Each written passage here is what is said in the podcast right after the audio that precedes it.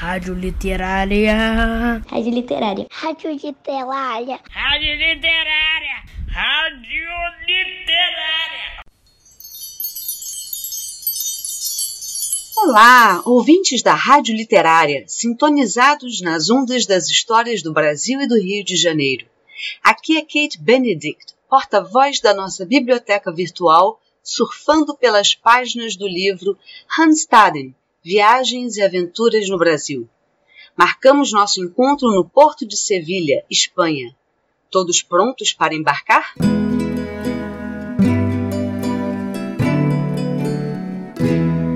Terminamos o episódio passado sob uma chuva de perguntas.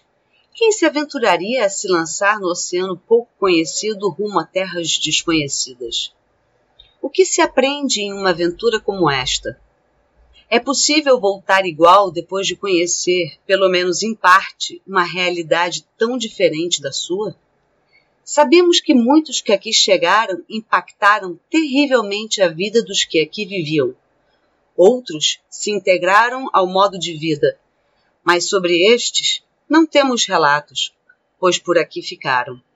De todo modo, podemos considerar que se lançar ao mar do modo como os homens do século XVI faziam, em meio a tanto desconhecido, medos e disputas, era uma aventura, pois configurava-se em uma circunstância de desfecho incerto, que incorre em risco, em perigo.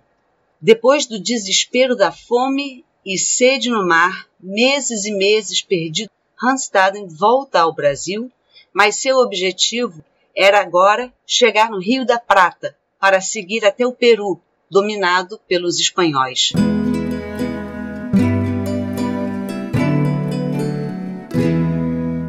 O que será que aconteceu para ele não alcançar seu objetivo? Nesta segunda viagem, conheceremos, por meio do relato dele, mais sobre a vida das terras que viriam a se tornar o Brasil.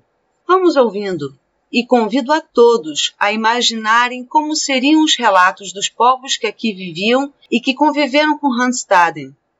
Como sempre, continuaremos nossas conversas sobre este choque de culturas nos nossos encontros síncronos. Vamos mergulhar na história que estamos lendo.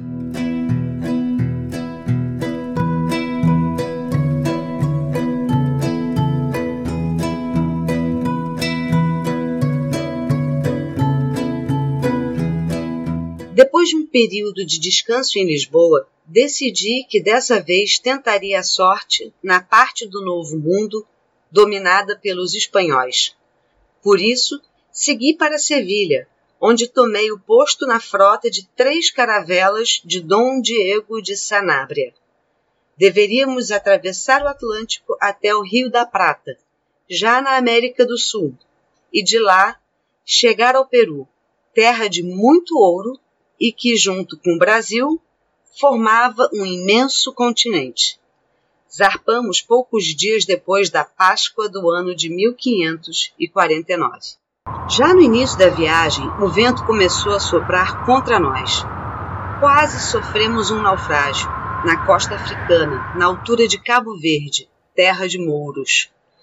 Perto da ilha de São Tomé, na região equatorial, fomos pegos por uma fortíssima tempestade.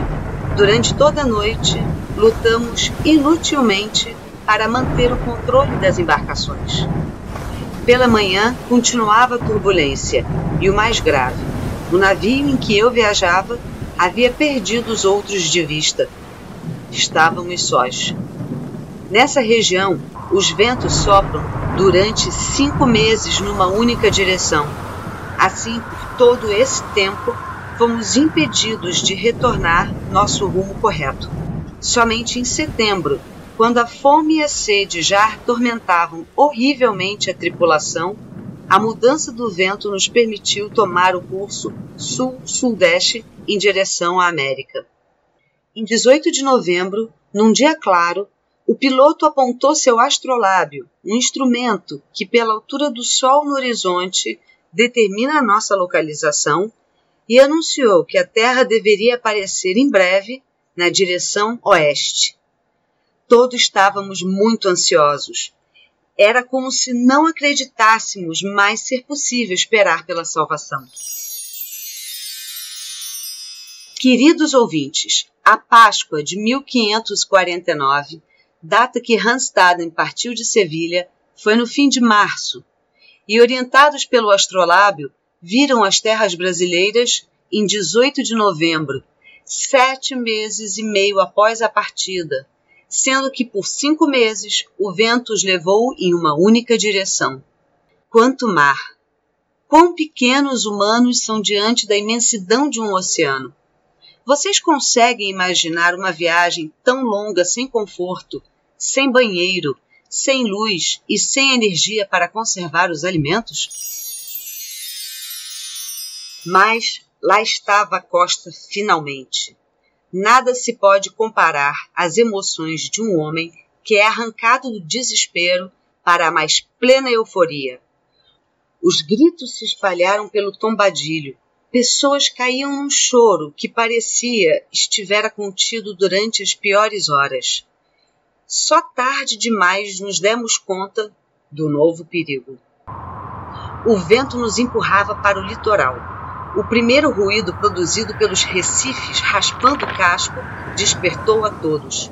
Aos berros, o piloto ordenou à tripulação que tentasse o desvio, mas a essa altura já era impossível realizar a manobra. A bordo, intensa atividade. A marujada amarrava todos seus pertences e armas a barris.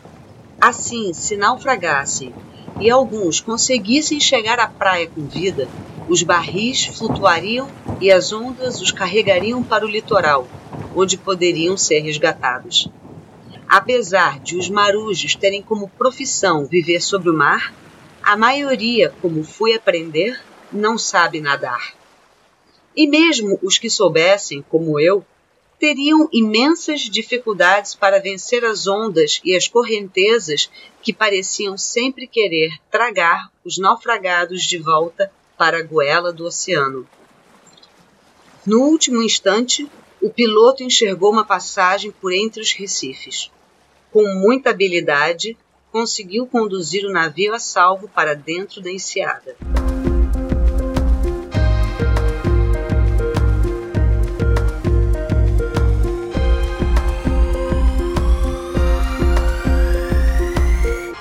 Ficamos lá, ancorados, cientes de que estávamos muito longe de nosso destino, sem saber ao certo onde havíamos ido parar, e de que dificilmente conseguiríamos nos reunir ao restante de nossa frota. Por volta das duas da tarde, apareceu por lá uma canoa com cerca de 25 guerreiros. Tal embarcação, na língua deles, chama-se Igá e a palavra para rio, igarapé, correspondia mais ou menos a caminho das canoas. Tentamos nos comunicar sem sucesso, mas lhes demos facas e anzóis como demonstração de boa vontade. Eles partiram e foi muito grande o nosso desalento ao vê-los se distanciar. Não pensávamos que fossem retornar, mas de fato voltaram e trazendo dessa vez dois portugueses que nos informaram nossa localização. Estávamos mais ou menos próximos da ilha de São Vicente. Ora, era comum uma frota se dispersar durante a travessia do oceano. Sempre se marcava um ponto de reencontro, já na terra que se queria alcançar. No caso da nossa expedição, o lugar acertado fora a ilha de Santa Catarina, que ficava, segundo os portugueses, bem ao sul de onde estávamos. Foi preciso esperar a ventania se acalmar para que o navio pudesse deixar o porto rumo a Santa Catarina.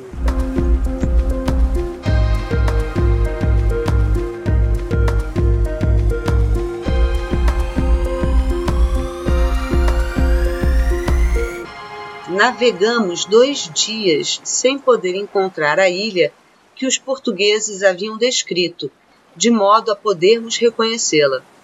Como o tempo estava encoberto, de nada nos valia o astrolábio para tentarmos nos localizar. Então, de novo, o tempo virou. Foi a tempestade mais assustadora que havia visto até então. fez-se uma escuridão absoluta em pleno dia, só que era rompida pela explosão dos relâmpagos. Soprava sobre nós um vendaval que parecia levantar a pequena caravela nos ares. A embarcação resistiu, embora ficasse avariada.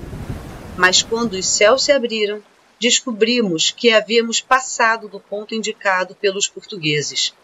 Estávamos perdidos e era imperioso voltar. Subitamente, então, demos com um agrupamento de pequenas ilhas por trás do qual um braço do mar entrava para o litoral. Ali parecia seguro ancorar e buscar nova orientação. Isso foi em 25 de novembro, no dia de Santa Catarina.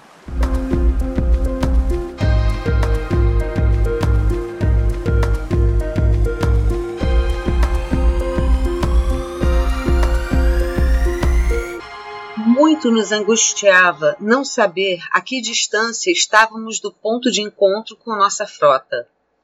Além disso, estávamos incertos se deveríamos arriscar um desembarque para procurar mantimentos e conhecer mais as redondezas.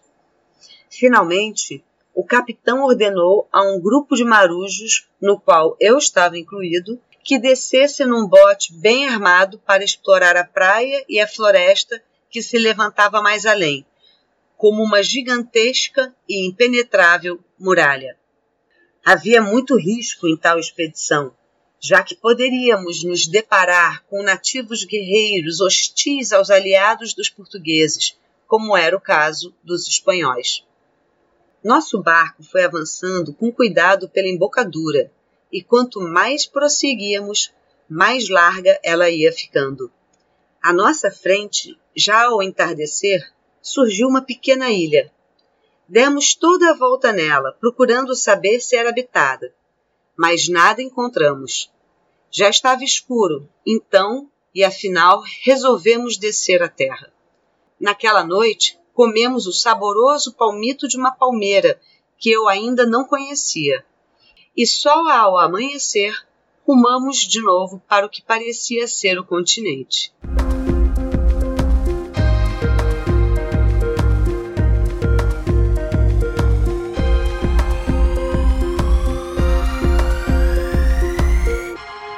Avançando terra firme, nos dispusemos a explorá-la. Em dado momento, num cume de uma elevação, alguns de nós reconheceram uma cruz armada com pedaços de tronco de árvore. Aquela visão nos animou tanto que subimos correndo a colina. Ao chegarmos ao cimo, havia no pé da cruz um barril. Em seu tampo estava rabiscado a faca, toscamente, e em espanhol: se por acaso aqui chegar algum súdito de Sua Majestade, dispare um tiro e receberá informações.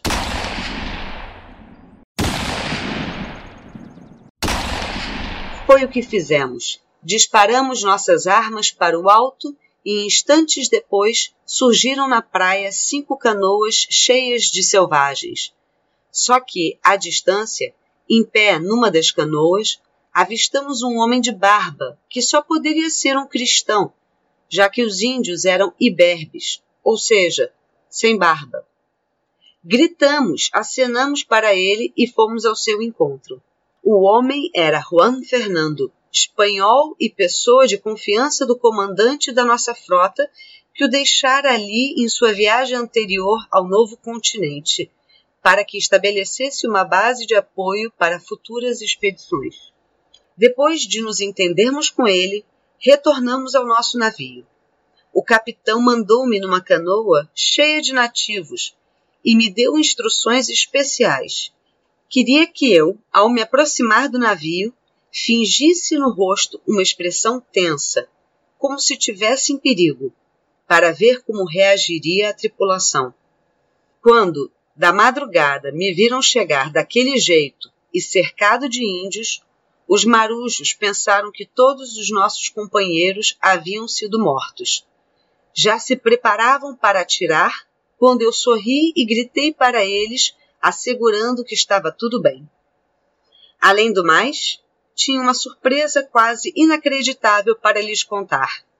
Aquele lugar era a própria enseada de Santa Catarina, encontrada por puro acaso no dia da Santa.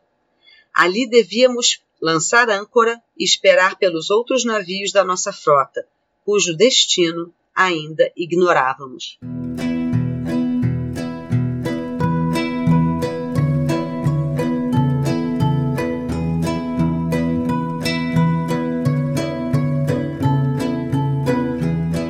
Galera antenada na rádio literária, vocês entenderam as instruções especiais do capitão para Staden fingir no rosto uma expressão tensa para testar sua tripulação?